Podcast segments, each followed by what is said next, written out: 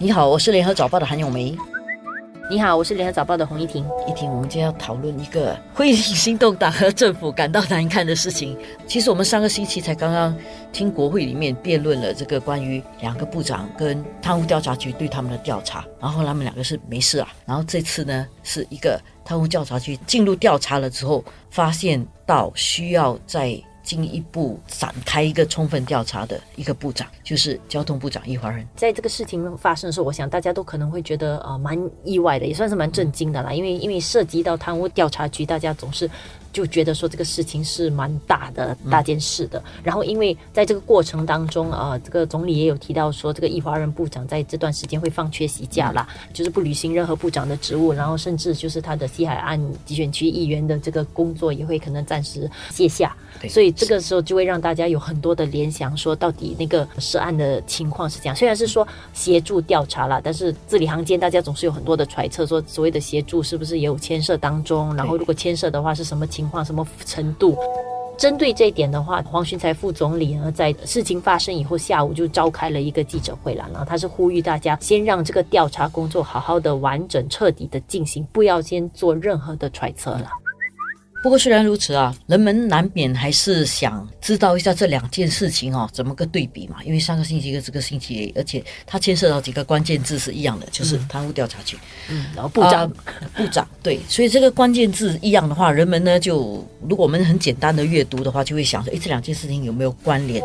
这次易华人部长接受调查。他跟上个星期的那个黑白洋房事件是有很大的差别的。上次两位部长是不需要去放假的，所以这次是需要放假。我觉得这个情况可能会稍微更严重一点。但是从另外一个角度来讲呢，王群才呃副总理有说，并不是说有人说来通报或者是来举报易华人部长的，是贪污调查局在调查另外一起事件的时候，然后就发觉易华人可能需要协助调查。这么说来，我自己本身就对贪污调查局工作就比较感兴趣了。出来就再去阅读多一点。其实贪污调查局在宪法上就已经规定，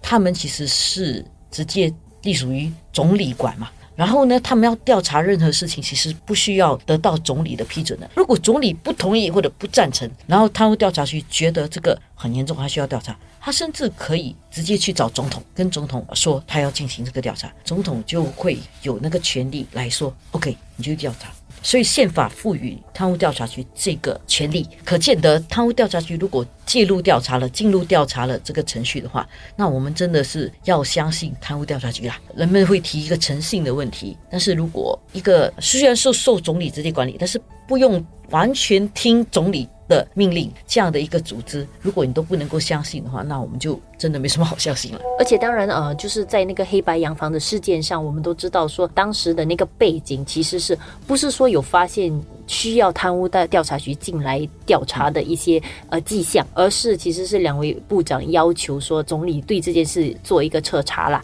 然后所以总理就请贪污调查局去做这样的一个呃查查，他是请贪污调查局去协助他查这件事情啊，对。对，所以但是这次的话，像刚才永明说的话，其实它就比较复杂一点那个事情，因为其实它里面是有牵涉到一些已经在调查的事情，然后再牵扯出其实还需要做进一步的调查，然后所以才把呃这个易华润部长叫去做协助调查的的的这一面。啊不过当然，我想这个情况应该是会比这些黑白洋房稍微严重一点，但是实际上出来会怎么样，这个我们现在不知道。呃，不过如果经过调查的话，像王全才副总理讲的。他会有一个 logical 的一个 conclusion 合理结论，而不是在之前在那边猜测猜测，所以他就希望大家让贪污调查局去好好查了之后，我们知道一个什么结果。新加坡不是没有部长因为贪污接受调查，然后后来确定有罪的，不是没有的，所以我们要相信这个调查的这个程序。可能现在谈论结果还言之过早了，但是我觉得无论如何，就是这整个过程从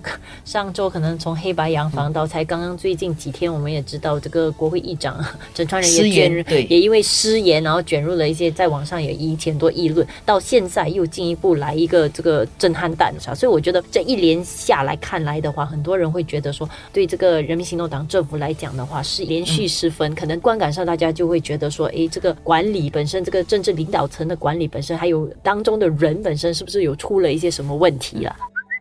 就像我们常常说嘛，人民行动党白衣人都是追求很白，就是不会有污点的。但是有些时候你就没有办法完全在一个完全干净的、完全无尘的环境底下运作，总是会碰到一些问题。重要的是，你碰到问题的时候，你怎么去对待它跟处理它？你是掩盖它呢，还是你去面对它？所以我觉得最近的事情都说明了一点啊，大家都要学会吃 humble pie 啦。英文里面讲 humble pie 就是要吃那个谦虚、谦虚的那个派 啊。讲的好听是吃 humble pie，但是就是你讲你要谦卑啊，在碰到事情的时候，就是包括上周黑白洋房部长需要比较谦虚、谦卑的去接受这个调查跟去说明。然后陈川仁议长呢，他也需要吃 humble pie，因为他就在国会里面，虽然他讲了没有什么人听到，但是如果被人家发现的话，你是没有办法掩盖的，是只好赶快出来去道歉，去更正这件事情。然后这次也是一样，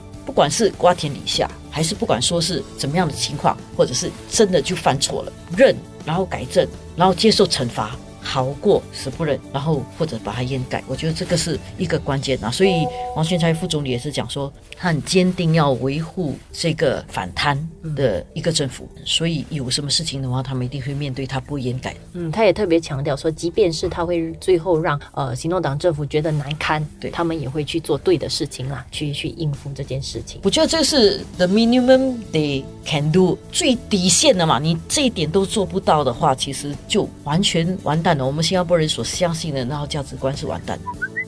然后更重要的，我想人民政党更担心、跟顾虑，人们会不会因此对他们失去信心？我觉得这个是接下来他们需要面对的一个考验。嗯，我觉得对新东党政府来讲，可能也需要重新思考一下他跟选民、跟民众沟通的方法，因为可能向来他们都给人一个比较强势嘛，因为东市长就是他们一直坚守着很高的道德标准嘛，就是所谓理直气壮。这连串发生的事情，可能也让新东党政府可能需要去反思一下，说下来在跟选民的沟通啊方面，是不是需要放软一点身段，或者换一个方式？我觉得跟选民的沟通放软身段，他们下来他们这几年是有做，嗯，不是跟选民而已，嗯，包括跟跟政治对手政治对手是用一个很强硬，但你可以很坚定，你当然很坚定，因为政治是非常残酷的啊，你肯定要坚定，但是你的姿态跟你的方式可能要做一些调整。